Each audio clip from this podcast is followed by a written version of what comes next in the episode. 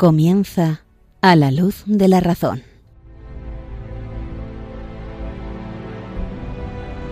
Dirigido por el padre Esteban Medina.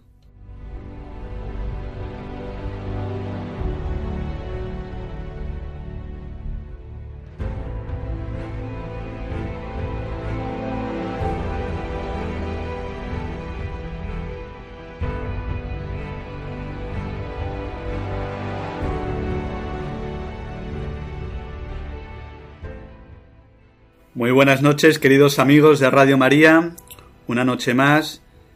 Empezamos este programa a la luz de la razón con nuestro colaborador habitual, Enrique Sagredo. ¿Qué tal estás, Enrique? Como siempre, aquí estamos muy contentos de estar esta noche una vez más, eh, pues en este programa tan, tan bueno que estamos haciendo sobre filosofía, ¿verdad, Esteban? Eso es, una introducción a la filosofía, ver la importancia de la filosofía para nuestra vida y al final para lo que nos interesa, para la fe.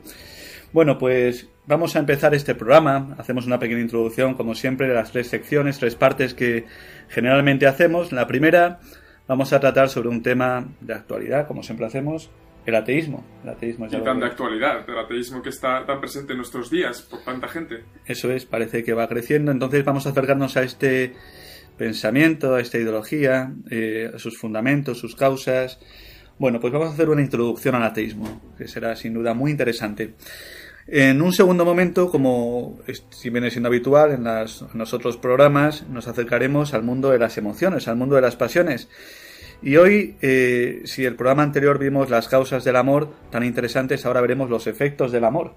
Entonces, bueno, esto seguro que también interesa a muchos de nuestros oyentes. Seguro que sí, muy relacionado también con, con lo del otro día. Eso es. Y por último, pues viendo a personajes de la historia de la filosofía que tienen una influencia hoy día, pues seguimos con la antigüedad. Y aunque no llevamos un orden cronológico, vamos a ir ahora a Pitágoras, a Pitágoras de Samos. Sin duda veremos también la influencia que tiene hoy día y también en otros pensadores que han asumido principios suyos. Entonces, sin más, pues vamos a pasar a, adelante. ¿Te no nos entretenemos más, Esteban. Vamos a pasar a ello. Muy bien.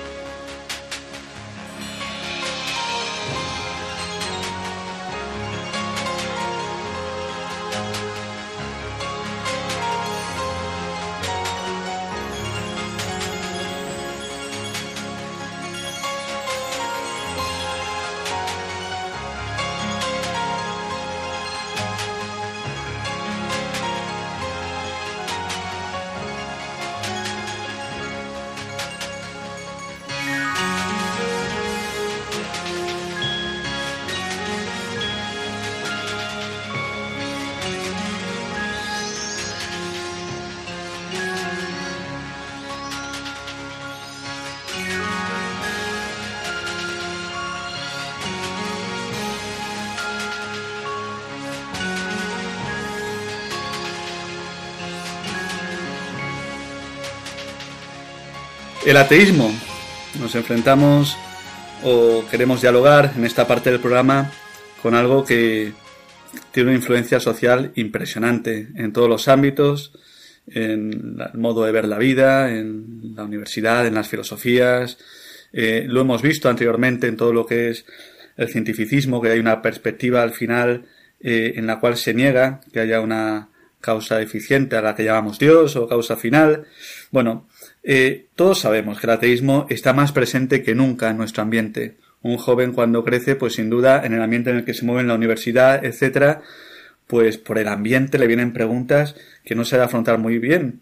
Y, ya digo que esto está, pues totalmente extendido en la sociedad. Entonces nos vamos a acercar pues a, este pensamiento, este pensamiento ateo que tiene pues muchas raíces eh, y también muchas consecuencias.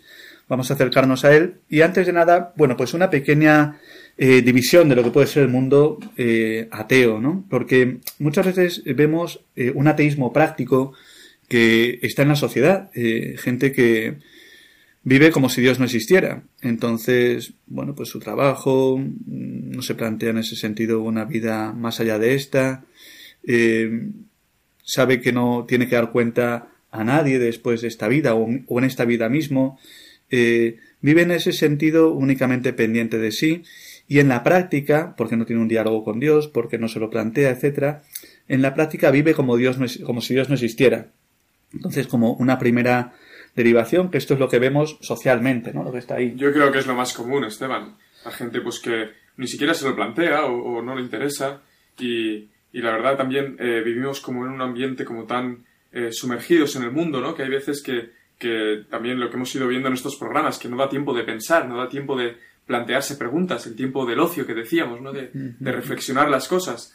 Y vemos como la gente, pues mucha gente, eh, pues se pronuncia como atea y simplemente pues eh, lo es al, nivel práctico, porque a nivel teórico tal vez todavía no, no, ha llegado ese paso. Eso es. Pues viendo esto, ya, ya ven la, la, distinción que hacemos, ¿no? Pues ateísmo práctico ateísmo teórico.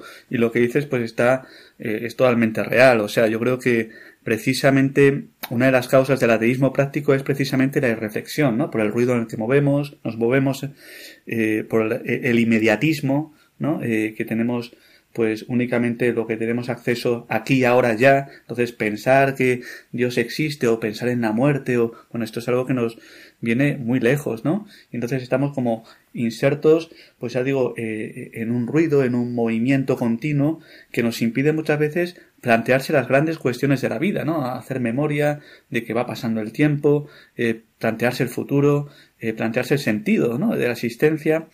Entonces yo creo que, eh, en primer lugar, pues una causa de este ateísmo práctico sin duda es esta, ¿no? Una reflexión, estar sumergidos, ¿no? Eh, en el tiempo, no, pensar, no reflexionar. Y una segunda también podría ser el egocentrismo en el que vivimos, ¿no? Eh, el centro del hombre, pues ya no es la naturaleza, no es por supuesto Dios, sino que es el mismo hombre. Y entonces el hombre está recluido en su placer, en su apetencia, y también en el dominio, ¿no? En el dominio, un hombre entregado totalmente pues a hacer cosas, un hombre entregado a la técnica, ¿no? Que parece que en ese sentido se ha divinizado la obra de las manos del hombre, ¿no? Pues parece que ha habido un progreso que eso es evidente, ¿no? Técnico, pero el problema no es el, el progreso técnico, sino el problema es que el hombre pone toda su confianza como si fuera Dios, en ese sentido es una idolatría, en el, en el, en el, en el progreso técnico. Y en ese sentido, pues, lo que hablamos en otros programas, en vez de una contemplación de la naturaleza y una admiración, pues el hombre cree que tiene que dominarla, la naturaleza, ¿para qué? Para hacer una eficiencia al final para el bienestar del hombre. Pero el problema es que en el centro eh, está en el hombre.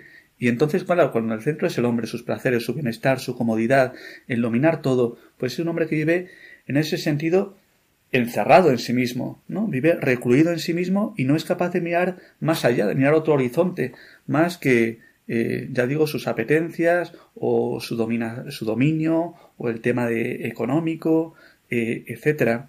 Entonces, bueno, ante esto nos enfrentamos hoy día. Es, es, todo el mundo nos hemos encontrado pues con gente que, que con, esta, con estas características, ¿no? Que has dicho, estas eh, causas, pues el ruido, el egocentrismo, y, y, es algo como muy, muy patente en la sociedad. Y, y sobre todo yo me atrevería, me atrevería a decir eh, la causa como principal, eh, pues el ambiente, la sociedad, ¿no? el ambiente que, que absorbe, que, que mueve a, a, mucha gente, ¿no? Y que al final, pues es, es, lo que va como conduciendo a la gente sin saberlo a este pensamiento ateo, al margen de Dios. Eso es. Llama la atención, ¿no? A mí me llama mucho la atención, bueno, pues jóvenes de familias cristianas, ¿no? Que, bueno, van a la universidad eh, y entonces por el ambiente que hay, ya digo, por este ruido, por esta llamada al final al placer como si fuera el, fin de la vida, o, no olvidarse al final de lo eterno, ¿no? O sea, como vivir sumergido en lo temporal como si fuera el absoluto y olvidarse que somos seres que nos puede venir una enfermedad, que morimos, que tenemos que dar cuenta a Dios. O sea, plantearse en serio la existencia, pues se ha olvidado. Entonces da mucha pena de jóvenes de familias cristianas, pues que por el ambiente, como tú bien dices, Enrique, acaban perdiendo la fe. Y muchas veces es, bueno, por falta de, trato con el Señor en la oración, pero también porque no tienen una serie de criterios racionales para afrontar lo que es el ateísmo y ver pues que racionalmente muchas veces no se mantiene. Ojalá en este programa nos dé tiempo a ver algo de esto, pero, pero hoy día el ambiente social influye muchísimo, ¿no? Sobre todo un joven que se mueve en un ambiente donde Dios no está presente, pues es muy fácil, por desgracia, que pueda perder la fe. Y junto con esto también me atrevería a decir, pues muchas veces una fe utilitaria, ¿no? Que tiene mucho que ver con el egocentrismo que veíamos antes. Pues sí, una fe en el sentido de que pienso que Dios, pues es alguien que me tiene que dar lo que le pido en todo momento pero, amigo, cuando llega la oscuridad, el sufrimiento, la cruz, pues entonces no, entonces me rebelo contra Dios, ¿no? Me rebelo contra Dios y, y ya entonces incluso pierdo la fe. O sea, ¿cuánta gente te encuentras? Las dos cosas, ¿eh? Las dos cosas, porque la cruz es un momento de gracia donde Dios en su misericordia pues eh, da una gracia especial porque tiene compasión de cuando sufrimos. Entonces la cruz a mucha gente le sirve para acercarse a Dios, pero ¿cuánta gente hay que parece que tiene fe, pero llega a la cruz y dice, ¿cómo Dios me ha hecho esto? ¿No? Cuando llega una enfermedad, un sufrimiento, la muerte de un ser querido, una ruina económica, un problema familiar, entonces dice, ¿dónde está Dios aquí? Ante el silencio de Dios yo me revelo. Y eso sale también, pues, de este egocentrismo, esta soberbia del hombre, que en el fondo sí, tengo una fe, pero cuando me va bien las cosas, cuando me van mal, pues enseguida la culpa la tiene Dios. ¿No? Pues esto también yo creo que hoy día está muy metido, ¿no? ¿Qué te aporta a ti la fe? si el tema de la fe, claro que te aporta tu plenitud, pero el tema de la fe va mucho más allá, que nosotros como criaturas, pues también le debemos a Dios. Entonces yo creo que en el ateísmo esta concepción también de fe utilitaria, que precisamente tiene mucho que ver con lo que veíamos antes, ¿no? De que no hay un fin contemplativo, de reconocimiento de la realidad, sino un fin únicamente pragmático, eficiente, de dominio, pues eso se mete también en el mundo de la fe. Y, esto pasa, yo creo. vemos esta, esta imagen también, esta fe utilitaria, con la imagen típica, el ejemplo típico que nos ponen de, de una máquina de estas de comida que vemos, por ejemplo, en, los, en, los, en, las vías de tren o a veces por la calle, en la que tú insertas una moneda y, y, te, y, y aprietas un número, ¿no? Con la comida que quieres y te cae. Y vemos muchas veces eh, la gente tiene una fe utilitaria en que ven a Dios como una máquina eh, como de comida, ¿no? En que tú insertas eh, dinero, pues, Señor, voy a ir a misa para que tú me des pues algún bien que quiero, ¿no? Y, y, esa fe utilitaria que utilizamos a Dios y luego, pues cuando llega el sufrimiento, cuando llega la cruz, como bien has dicho, pues eh, se rompen todos los esquemas y, ya pues pensamos que Dios es malo y pensamos que... Eh, y, no lo entendemos. Y, es una reducción de, la idea de Dios que yo creo que está muy, muy vigente hoy en día. Eso es, y esto lleva al final a un ateísmo. Otra cosa en la práctica que está, a ver, todas las cosas eh, ahora lo veremos, ¿no? Hay una relación entre la teoría y la práctica. Pero yo creo que también otra cosa en la práctica que está es esta visión de la libertad como un absoluto, ¿no? Entonces, claro, Dios quién viene a ser, en vez de ser aquel que me planifica mi libertad, ¿no? Porque eh, cuando conozco la verdad que se encuentra en Dios, pues la verdad me hace libre. En el fondo es un enemigo de mi libertad absoluta, es quien me dice lo que está bien y lo que está mal.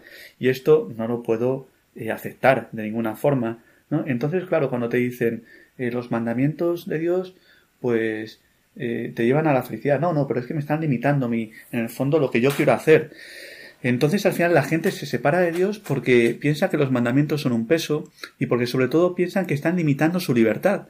Entonces, aunque ahora lo veremos, ya digo, en los teóricos del ateísmo, como hay un concepto de libertad absoluto, negador, pues de cualquier orden anterior a lo que a mí me apetezca, pues esto está, esto está también en la gente. Entonces la gente, ¿por qué no cree en Dios? Hombre, porque tiene que al final aceptar de que hay un bien, un mal y que por tanto eh, yo tengo que en ese sentido esforzarme por hacer las cosas bien, por amar al próximo, por salir de mí, por amar a Dios, por supuesto, por darle tiempo. Y la gente viviendo pues tan cómodamente muchas veces no está dispuesta a esto. No está dispuesta a esto. Muy bien, pues la verdad que hemos visto como algunas causas ¿no? de este ateísmo práctico, pero eh, vayamos también a las causas eh, o los mm, filósofos teóricos que han llevado a este ateísmo práctico.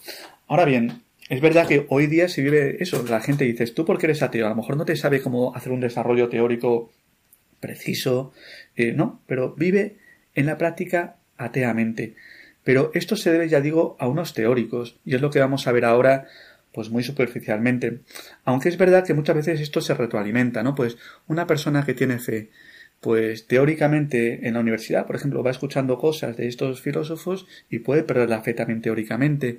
O una persona, pues que deja de practicar la fe, ¿no? Pues al final se justifica yendo a estos teóricos. O sea que de alguna forma hay una retroalimentación entre el ateísmo práctico y el ateísmo teórico, ¿no? Porque si yo creo en Dios, pero vivo como si no existiera, al final voy a perder la fe también en Dios. Y, y viceversa, ¿no? Pues una persona pues que no cree en Dios porque lo tiene como muy afirmado especulativamente, pues cómo va a practicar. Y entonces eh, al final vive en la práctica como un ateo, claro, evidentemente. Bueno, vamos a las concepciones eh, teóricas de algunos eh, filósofos, que no vamos a hacer un recorrido exhaustivo de todos, pero que sin embargo se han planteado este problema y han querido afirmar, fundamentar un ateísmo en ese sentido teórico. Bueno, eh, estos autores, ¿no? Pues siempre han puesto a Dios como en el banquillo de los acusados.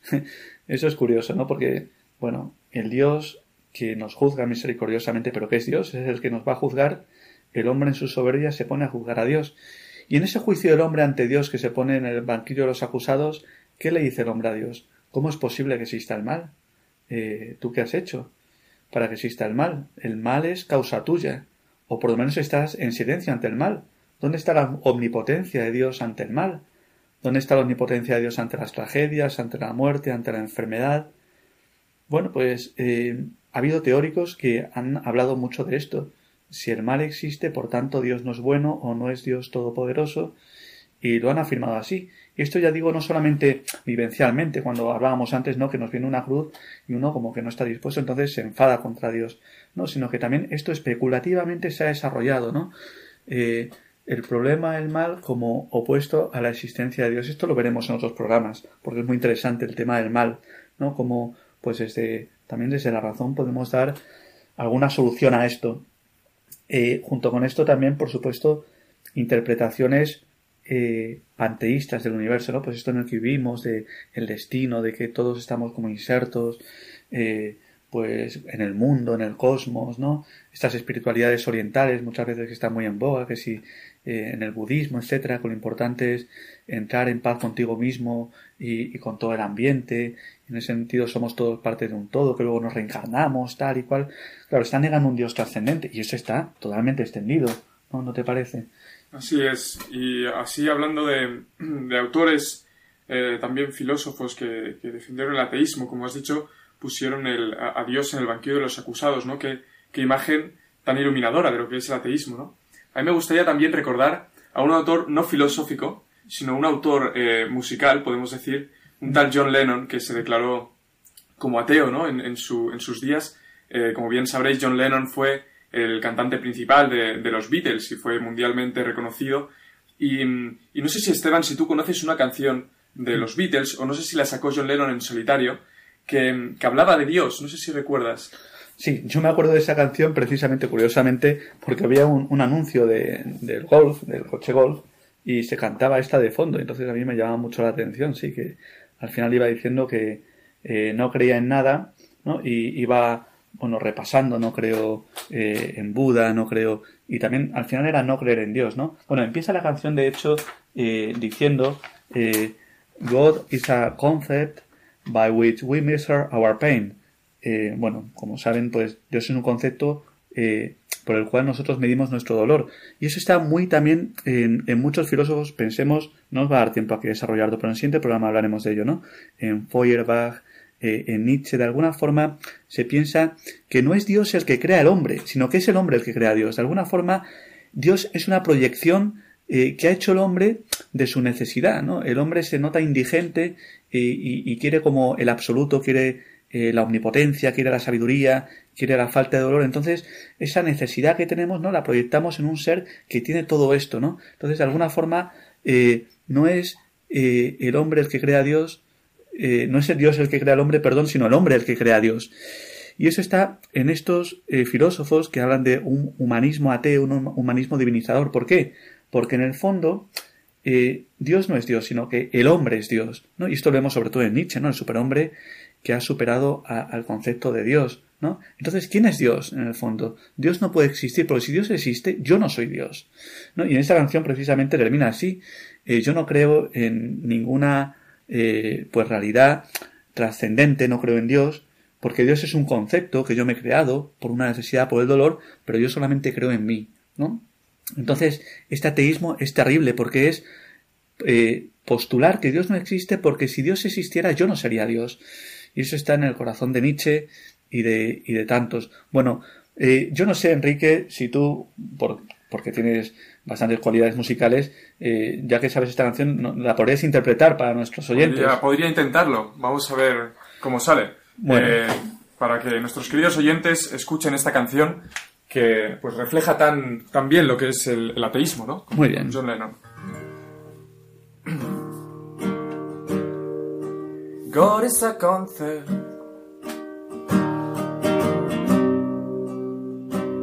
by which we measure our point. God is a concept by which we measure our point. I don't believe in Buddha. I don't believe in tarot. I don't believe in Elvis.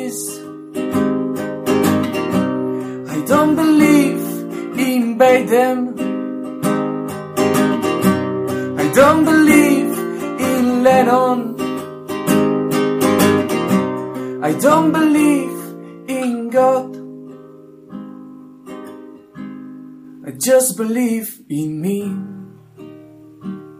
Y así termina diciendo I just believe in me. Yo creo en mí mismo, ¿no, Esteban? Es terrible, sí, sí, es terrible porque al final es eso, o sea, eh, Dios no existe porque yo tengo que ser Dios. O sea, es la soberbia humana que no acepta una realidad eh, anterior, ¿no? Entonces, esto también está muy en el corazón de los eh, ateos que han llevado a la sociedad pues esta idea perversa de libertad, eh, este hombre que se hace Dios frente a la religión del Dios que se hace hombre. Eso es terrible. Y eso está en los teóricos, ¿no? del ateísmo. La verdad que, bueno, seguiremos en otro programa porque, como siempre, esta, esta parte se nos ha hecho un poquito larga. Nos ha quedado ver más concepciones teóricas del ateísmo, seguiremos en otro programa, pero eh, esta canción lo resume muy bien, ¿no? De John Lennon. Eh, y eso lo ha escuchado generaciones y generaciones, ¿no? O sea, sin pensar muy bien lo que decía, pero en el fondo Dios no puede existir porque Dios es un concepto mío y yo solamente creo en quién, en mí. O sea, es una cosa de una dureza tremenda, ¿no? Eh, bueno. Lo que hablábamos antes también del ambiente social, ¿no? Como causa del ateísmo, pues también en la música este ambiente social ateo. Muy bien. Bueno, pues vamos a la siguiente parte.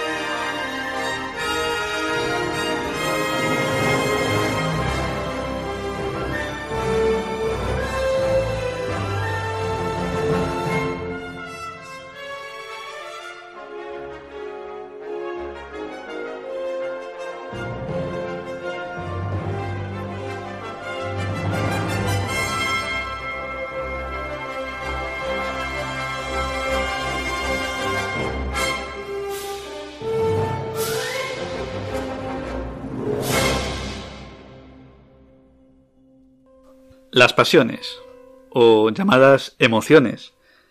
Vamos a seguir con el amor, no hago la típica introducción de ver cómo se sitúan los distintos apetitos, etcétera. Ya hemos hablado en otros programas de ello, pero recordar que eso sí, el amor está en el apetito concupiscible y es el que de alguna forma dispone para el deseo, para el gozo, para la tristeza, el odio, etcétera. Vamos a ver en este programa, si en el anterior veíamos eh, las causas del amor, acordaos eh, la semejanza, distintas causas que vimos, el bien, etcétera. Ahora vamos a ver los efectos del amor.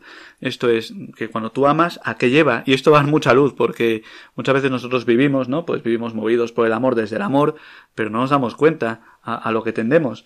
Así es, muchas veces el amor puede tener unas consecuencias eh, pues que no, no, apreciamos en el momento, ¿no? Pero que, que a la larga pues pueden eh, derivar en, en muchos problemas o en, muchas consecuencias. Es así. Bueno, pues vamos a, al primer efecto del amor. El primer efecto del amor es la unión. Cuando tú amas a una persona o cuando amas algo, ¿qué es lo que quieres? Unirte a él, ¿no? Unirte, eh, pues ya sea amo el helado, me uno al helado, como comiéndolo, tragándolo, ¿no? Que nos encanta. Eh, pero también a nivel personal, ¿no? Cuando acordaos que también hicimos esa distinción entre, entre el amor concupiscible y el amor de amistad. Pues bien, cuando hablamos de amor de amistad, estamos hablando del amor entre personas, y cuando una persona ama a otra, que es a lo que tiende todo el rato, a unirse a esa persona, ya sea por la conversación, ya sea estando juntas, eh, la unión es el efecto del amor. ¿No? Eh, y, y, por eso muchas veces hay nostalgia de alguien, porque a lo que tiende el amor, que es a la unión, a estar con la persona amada, ¿no? Es propio pues cuando hablamos de amor no estamos hablando únicamente, ya digo, del amor eh, esponsal o no hay muchos tipos de amor, el amor de amistad, ¿no? Pues dos amigos que quieren estar juntos, pasarlo juntos bien, eh, se quedan pues a tomar unas unas cañas, a comer, a escuchar música, estar juntos, no ver un partido, ¿no? Es propio de la amistad, es propio del amor estar juntos y cuanto más en un noviazgo, ¿no? Tú ves a, a parejillas, ¿no? Que es que no se separan. Tranquilo, joder, si hay más, hay más cosas en la vida, ¿no? Pero siempre están juntos, porque el amor, pues tiende a la unión. Y bueno, en el matrimonio es así, están juntos toda la vida, y hay una unión también de los cuerpos y de las almas, etcétera. Entonces, es como el primer efecto, ¿no? Es propio del amor estar juntos, es propio de la amistad pasar mucho tiempo juntos. Eh, de hecho, eh, recuerdo, ¿no? Una que dice también Santo Tomás, una frase de San Agustín, que decía que su amigo era la mitad de su alma, ¿no? Porque estoy tan unido al amigo, pues que es como algo totalmente mío. Y junto con este efecto del amor que es la unión, pues muy en relación con este está lo que se llama también, eh, por decirlo con un, eh, un lenguaje un poco técnico, preciso, es la mutua inesión. ¿Qué quiere decir esto de mutua inesión? Pues quiere decir que cuando uno está unido al amigo, pues vive desde el amigo o vive desde el amado. ¿No? O entonces lo que ama el amado yo también lo amo. Lo que sufre el amado yo también lo sufro, ¿no? Entonces cuando un efecto del amor es de alguna forma vivir en el amado, eh, vivir en él, ¿no? Pues tú lo piensas, el amor que tiene una madre por su hijo, ¿no? Pues el hijo va al hospital por cualquier cosa y muchas veces está sufriendo más la madre que el hijo. ¿Por qué? Porque el amor lo que hace es meterte como de alguna forma en el alma de la otra persona. Y cuando goza, pues yo también me alegro mucho. Cuando sufre, pues yo también sufro, eh, etcétera. O sea, como que el amor es tan unitivo que padecemos lo mismo que lo que amamos o a la persona que amamos. Esto es impresionante también, ¿no? El ejemplo que has puesto de, la madre, ¿no? Que yo creo que es el, más claro también. Eh, recuerdo estando aquí pues en el, en el seminario como mi madre cada semana me pregunta, oye, ¿y tienes frío por la noche? ¿Y, y estás bien abrigado? Oye, ¿y, qué tal estás? Y, y, digo, mamá, que casi está sufriendo más ella eh, que, yo mismo, ¿no? Y, es verdad que, la madre como que se une en esos sentimientos y se preocupa hasta el punto de, que, de que sufre, ¿no? Es así. Y, esta mutualización también llama la impresión, llama la atención, perdón, eh, un claro ejemplo es este, ¿no? Que tú decías de la madre, porque es el amor como más de donación pero en los matrimonios también, ¿no? Eh, eh, cuando hay mucho amor, pues tanto vive el amado en el amante que lo conoce perfectamente, ¿no? Y, y sabe como, con una mirada ya sabe lo que está pensando, ¿no? Y, lo conoce no solamente por un tema de que recuerda, ah, cuando hace esta mirada, entonces es que va a pasar esta cosa, no. Es que con naturalmente como que lo vive también, o sea, eh, cuando está alegre, pues hay, como una empatía muy grande que te hace vivir eh, totalmente unido, ¿no? Entonces, ya digo, los deseos, eh, el querer de la persona que quieres, pues es tu mismo querer, y vives para eso, y te gozas cuando le va bien, y sufres cuando le va mal.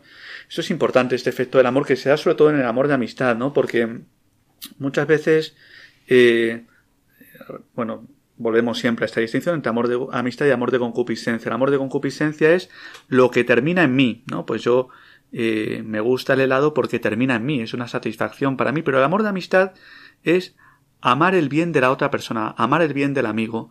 No, no termina en ese sentido en mí, sino que es un amor más oblativo, más de donación. Bueno, pues eh, pasa esto, ¿no? Que eh, en el pasa hoy día que muchas veces estamos encerrados en nosotros mismos y, y, no hay amor de donación, es solamente si me va bien a mí, si esto me produce placer, si estoy a gusto, si estoy contento.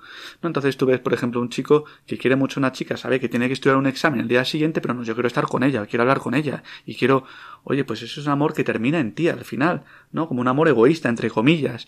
Eh, bueno, y, y sin embargo el amor de amistad es un amor que en ese sentido como en nuestro entendimiento, en nuestro afecto, en nuestra voluntad, pues estamos totalmente buscando el bien del otro. Hay una mutualización eh, en ese sentido. Podríamos decir también que es como un amor más, más perfecto, ¿no? O menos, claro, menos egoísta. Eso es, eso es. Eh, claro, aquí en el terreno de las pasiones no es que el amor de concupiscencia eh, sea egoísta propiamente, porque lo que pasa es que el amor de concupiscencia está bien cuando nos referimos a cosas que no están al mismo nivel de nuestra dignidad. Quiero decir, por ejemplo, yo puedo amar el helado, ¿no? Entonces produce un gozo en mí, o puedo amar jugar al fútbol, o puedo amar. Pero cuando hablamos entre personas, pues ya hay una semejanza entre. y es un amor de amistad, ¿no? Porque es algo totalmente digno. Y en ese sentido, eh, lo propio entre personas no es el amor de concupiscencia, que es egoísta, que ya digo que no es algo malo cuando nos referimos a cosas materiales o a hobbies, etcétera. Es el amor de concupiscencia, ¿no? Yo no puedo tener un amor de amistad con un vaso de leche, ¿no? No tiene sentido, ¿no?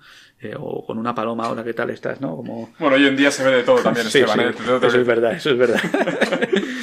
pero, pero bueno, eh, lo cierto que el amor de amistad lo propio es, cuando hay un verdadero amor de amistad, pues es una donación y es amar lo que ama el amigo y el amigo es la mitad de mi alma y amo lo que él ama, me duelo por lo que él también sufre, y en ese sentido es como un salir de uno mismo.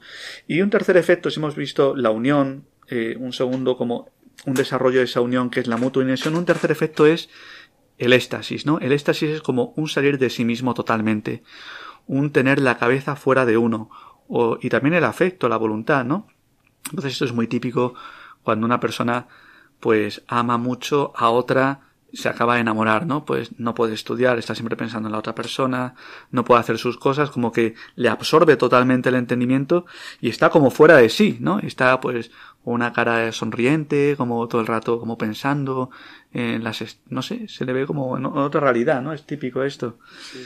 Y, y bueno, eh, no solamente es con personas, ¿no? Sino que también, por ejemplo, una persona ama mucho su trabajo, ¿no? Pues está todo el rato pensando en su trabajo en ese sentido sale de sí, es, es un éxtasis como un cambiar totalmente eh, lo que tengo que hacer y, y, salgo, salgo.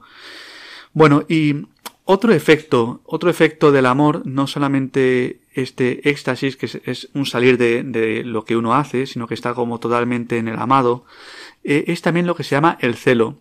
El celo es eh, aquello que se opone al amor, pues nosotros intentamos en ese sentido eh, resistirlo, ¿no? Como cuando uno ama intensamente algo, pues lo que se opone, lo que es contrario a este amor, pues lo excluye, se opone, ¿no? Pues esto es típico, eh, pues no sé, un, un novio celoso de su novia, ¿no?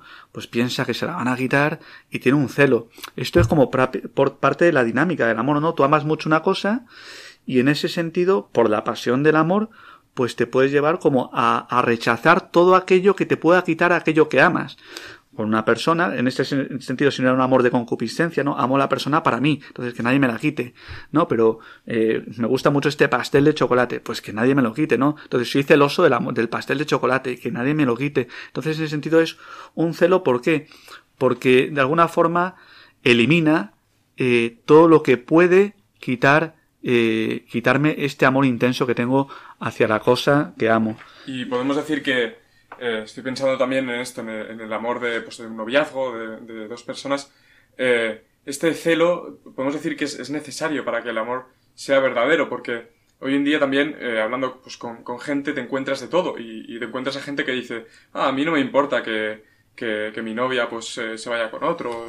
yo, hay muchas, está muy de moda lo que es la pareja abierta, ¿no? Que es pues no, cada uno por, pues, por su lado, tal. Entonces yo creo que eh, este celo muchas veces lo vemos como, en la sociedad pues a veces se ve como, un punto negativo, ¿no? Eres un celoso, pero realmente eh, un, celo ordenado es eh, totalmente necesario, ¿no? Para un amor verdadero. Sí, o sea, es como, el, o sea, el principio del amor es eso, estamos viendo como, sobre todo como muy a nivel como manifiesto, como fenomenológico, ¿no? Lo que es eh, el amor. Y en el amor de concupiscencia, por supuesto, el amor de concupiscencia se da siempre, ¿eh? se da siempre. Lo que pasa que tiene que estar esto, o sea, a uno no le puede dar igual que le quiten aquello que ama, si no, no lo amaría. ¿no? Y con una persona, si te da igual que se vaya con otra, bueno, entonces no la amas. El tema cuál es? Que hay que superar este amor de concupiscencia a un amor de amistad.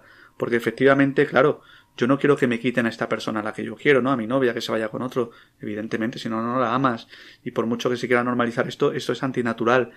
Pero el tema es que hay que ir más allá de este amor de concupiscencia, un amor de amistad. En ese sentido, tener un celo por el bien de la otra persona, ¿no? Eh, yo no quiero que esta persona, por ejemplo, que yo amo, un chico una chica, una chica un chico, pues yo no quiero que le vaya mal, o estas amistades que le pueden hacer daño. No, no solamente porque me quiten a mí la amistad, no, en ese sentido no acaba en mí, sino que estoy preocupándome celosamente del bien de la otra persona.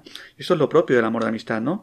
No acaba en mí, sino en el bien de la otra persona. Entonces uno puede ser celoso. Por ejemplo, unos padres pues son celosos por sus hijos, ¿por qué? Para que les vaya bien en la vida, para que, eh, no sé, pues no se junten con compañías que les puedan hacer daño, eh, por su salud, ¿no? Si les va a pasar algo, pues son celosos de la salud de sus hijos, pero es por el bien del hijo, no es un tema eh, que acaba en, mí. O sea, por, por, eso, en el efecto del amor hay un celo que proviene del amor de concupiscencia, que se puede desordenar, pero como tú bien decías, Enrique, está bien de primeras, pero que se puede desordenar también, ¿no? Porque eh, también de aquí salen amores muy posesivos, ¿no? Que no buscan el bien de la otra persona, sino que solamente son en el sentido egoísta, ¿no? Es que es para mí, para mí, para mí.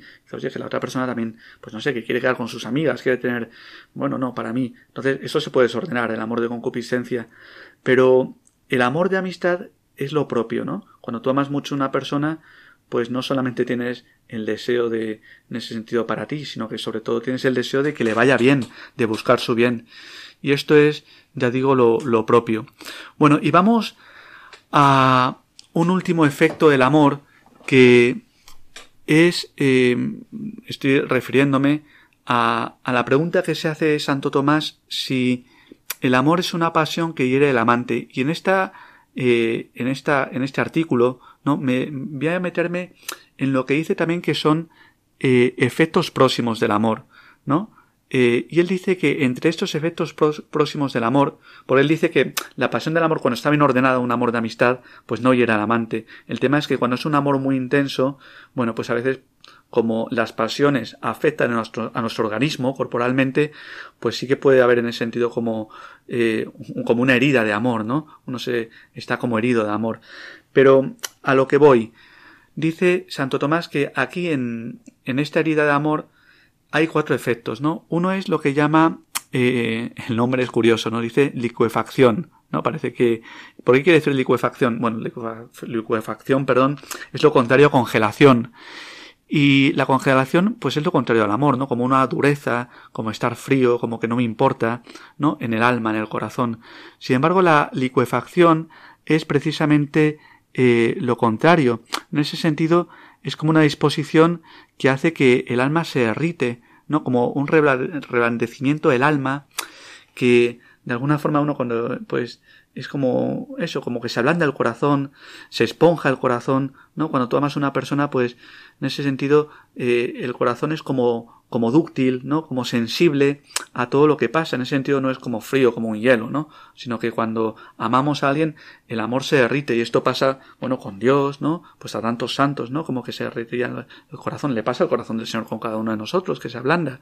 Entonces, lo propio del amor también es ablandarse. Es lo contrario a, a la dureza, a esta, como entre comillas, frialdad, congelación. y luego, otro efecto eh, del amor es la fricción, ¿no? Cuando gozamos del amado, ¿no? Pues si lo propio del efecto del amor es la unión, cuando estamos con el amado como que nos gozamos mucho.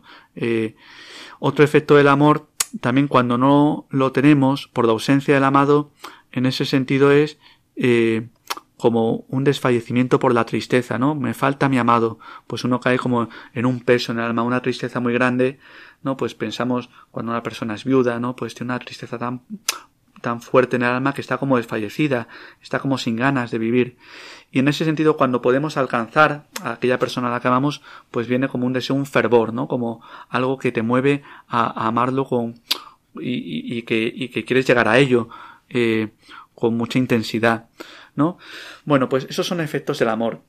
Hemos visto, ya digo, la unión, la mutua inesión, el éxtasis, el celo, luego estos efectos próximos, ¿no? Como que el corazón se derrite cuando está con el amado, el gozo, eh, cuando le falta y lo ha perdido como una tristeza muy, muy grande en el alma, o cuando lo puede alcanzar, pues, un movimiento.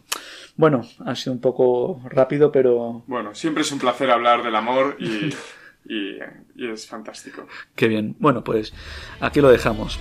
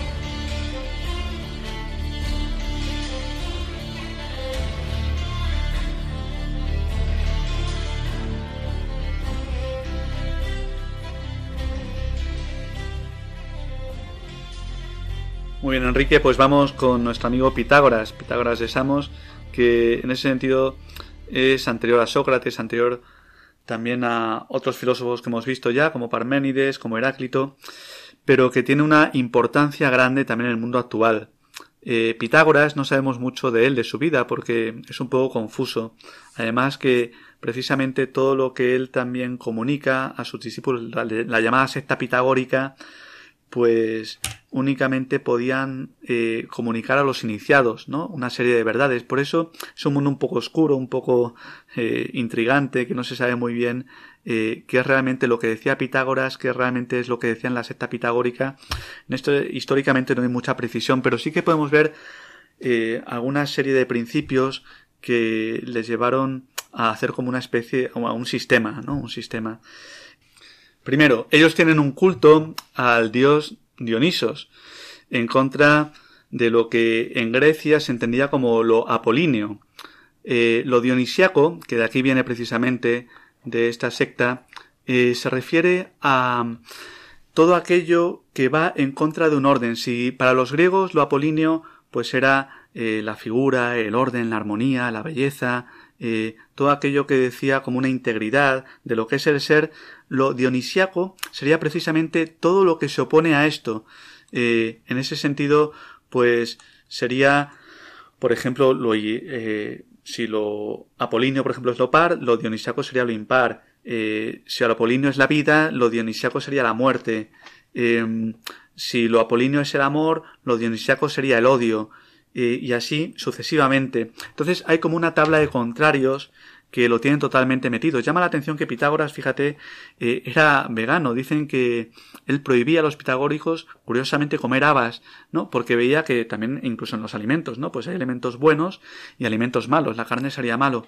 Entonces, esta mentalidad, curiosamente, pues también tiene mucha relación con el día de hoy, ¿no? Porque vivimos por categorías enfrentadas, ¿no? Pensemos, políticamente derecha contra izquierda, eh, si te gustan los toros eres de derecha, si te gusta eh, este equipo de fútbol pues eres esa tendencia, si te gusta este otro eres de otra tendencia. Entonces vivimos como por clasificaciones que se oponen, ¿no? Pues yo soy vegano porque entonces la carne está mal, o yo soy tal, entonces la... Entonces vivimos como en oposiciones continuas, ¿no? El hombre contra la mujer, eh, pues también el trabajador contra el empresario, eh, pues el niño contra el padre, el estudiante contra el profesor, ¿no? Entonces, esto ya la primera oposición de contrarios, pues también la tenemos aquí en Pitágoras, ¿no? Que ellos vivían así, en ese sentido, la oposición entre lo apolíneo y lo dionisiaco.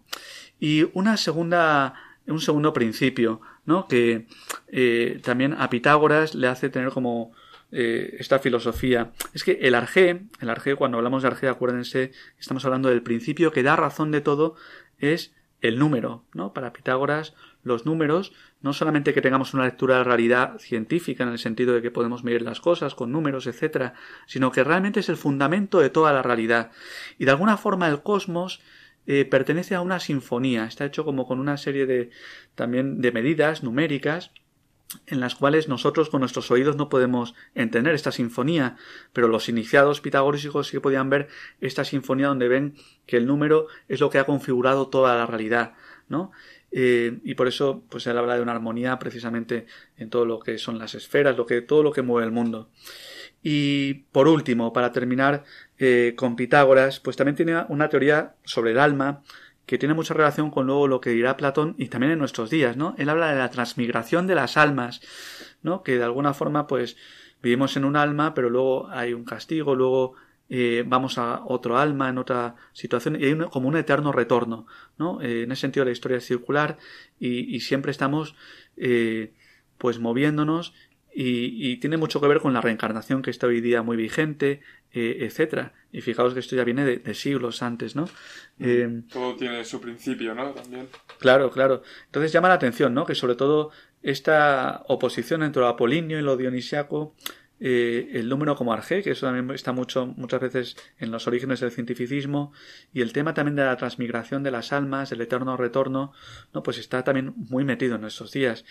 Vemos, por tanto, la actualidad de Pitágoras, ¿no? Que, que es impresionante que, que ya digo, que lo que tú decías, Enrique, pues todo tiene su principio, pero es muy actual. Parece que hoy día hemos inventado no sé qué cosa, cuando esto ya se dijo eh, en germen, en su origen, hace mucho.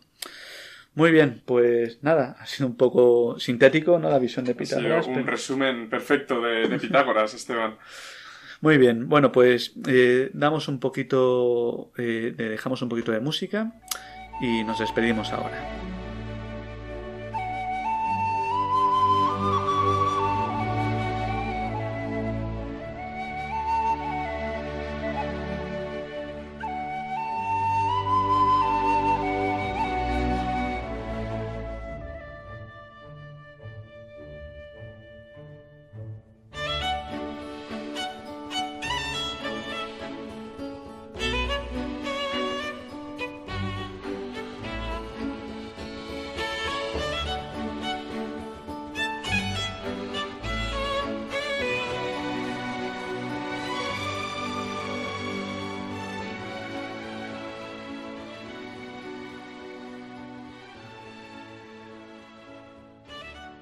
Muy bien, Enrique, pues un placer más, una noche, estando aquí disfrutando de estos temas tan interesantes.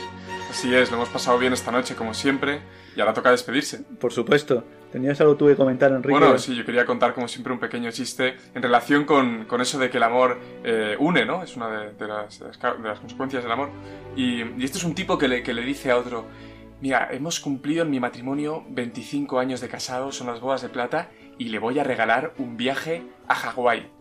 Y el otro se queda asombrado y le dice, jolín, pero entonces para, para los 50 años, ¿qué le vas a regalar? Y dice, el billete de vuelta. está bien, claro, está bien. O sea, al final siempre el amor es unitivo, pero tiene que pasar mucho tiempo en este caso, ¿verdad? Exacto, exacto. Qué bien, bueno, pues nada, nos despedimos una vez más. Enrique Sagredo, aquí con todos ustedes. Eh, recuerden el correo electrónico al que pueden dirigir sus sugerencias, dudas, etcétera a la luz de la razón arroba radiomaria.es. Repito, a la luz de la razón arroba radiomaria.es. Muy bien, buenas noches. Muy bien, buenas noches y descansen, queridos oyentes.